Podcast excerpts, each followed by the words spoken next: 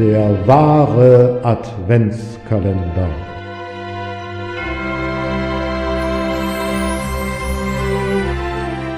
Präsentiert von Peters Literaturküche.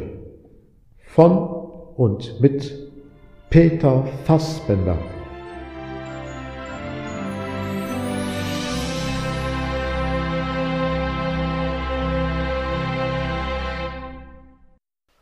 Wunderland. Los jetzt, mach, sagt Klaus genervt. Drängele doch nicht so, Schatz.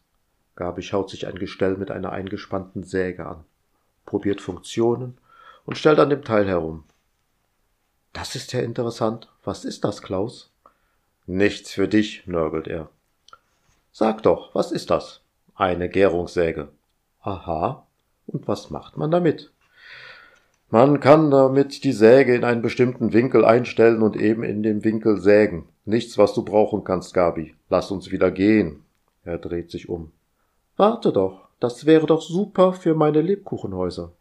Wenn die ein wenig krumm und schief sind, schaut das zwar romantisch und charmant aus, aber alles gerade und im richtigen Winkel würde sicher auch was hermachen. Sie stellt einen Winkel ein und sägt ein wenig Luft. Das sind Hochpräzisionswerkzeuge und kein Küchenspielzeug, presst er heraus. Lass uns weitergehen.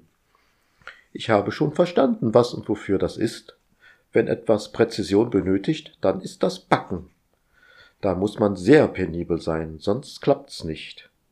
Das Ding behalte ich auf jeden Fall im Hinterkopf. Sie schlendert durch die Regalreihen und bleibt entzückt vor einem Fach mit Gasbrennern stehen.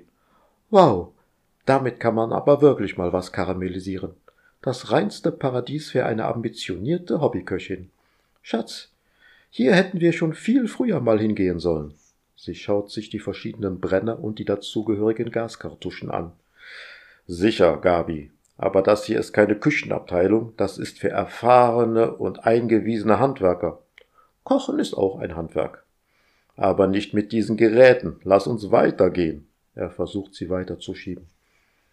Jetzt lass mich doch mal in Ruhe schauen. Ich finde das alles hier sehr interessant. Danke, dass du mich auf diese Idee gebracht und hier hingefahren hast. Er atmet tief durch. Bitte, bitte. Auf jeden Fall schreibe ich mir den Brenner mal auf. Sie notiert sich Gang und Regalnummer. Vielleicht komme ich darauf zurück.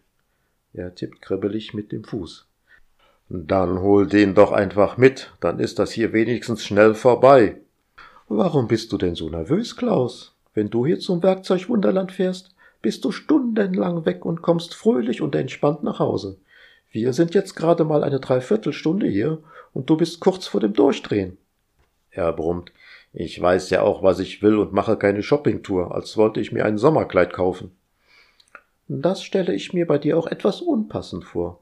Du bist nicht der Kleidertyp. Ich würde dir eher zu Rock und Bluse raten, sagt sie und lacht. Mit zusammengepressten Lippen starrt er sie an. Sie schaut fröhlich staunend an ihm vorbei. Guck dir mal diese schönen bunten Hämmer an. Das ist ja eine richtige Kollektion. Da könnte ich mir mal eine kleine Werkzeugbox in die Küche stellen mit den passenden Gerätschaften zu der jeweiligen Jahreszeit. Sie rennt zu den Werkzeugen. Ist ja toll hier. Wie ein Kind im Spielzeugladen wühlt sie in den Regalen. Schatz, ruft sie. Ja, Gabi, er schlurft zu ihr. Also das Werkzeug hier ist ganz toll passt doch super zu meinem Kleidungsstil. Nur diese Werkzeugkästen, sie schüttelt den Kopf, die passen ja zu überhaupt nichts. Kannst du mal einen Verkäufer rufen? Ich brauche was in weiß, blau oder eventuell auch in rot. Aber keine silbernen Schnallen oder so etwas. Das passt nicht zu meinem Goldschmuck. Er packt sie an der Schulter und reißt sie herum. So, das war's. Das reicht jetzt. Du holst dir hier jetzt zügig irgendwas, egal welche Farbe, und sie muss auch zu nichts passen. Dann zur Kasse und ab nach Hause. Sie schlägt ihm den Arm weg. Jetzt hör mal gut zu, Freundchen. Du hast mir vor fast einem Jahr den Gutschein vom Werkzeug Wunderland zu Weihnachten geschenkt. Und nun lasse ich dich auch an diesem Einkaufserlebnis teilhaben. Und du wirst geduldig und fröhlich mitmachen. Ich hoffe, ich habe mich klar genug ausgedrückt für dich.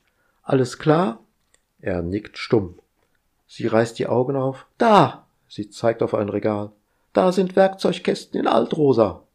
Sie eilt umgehend dorthin. Klaus folgt ihr, gequält lachend.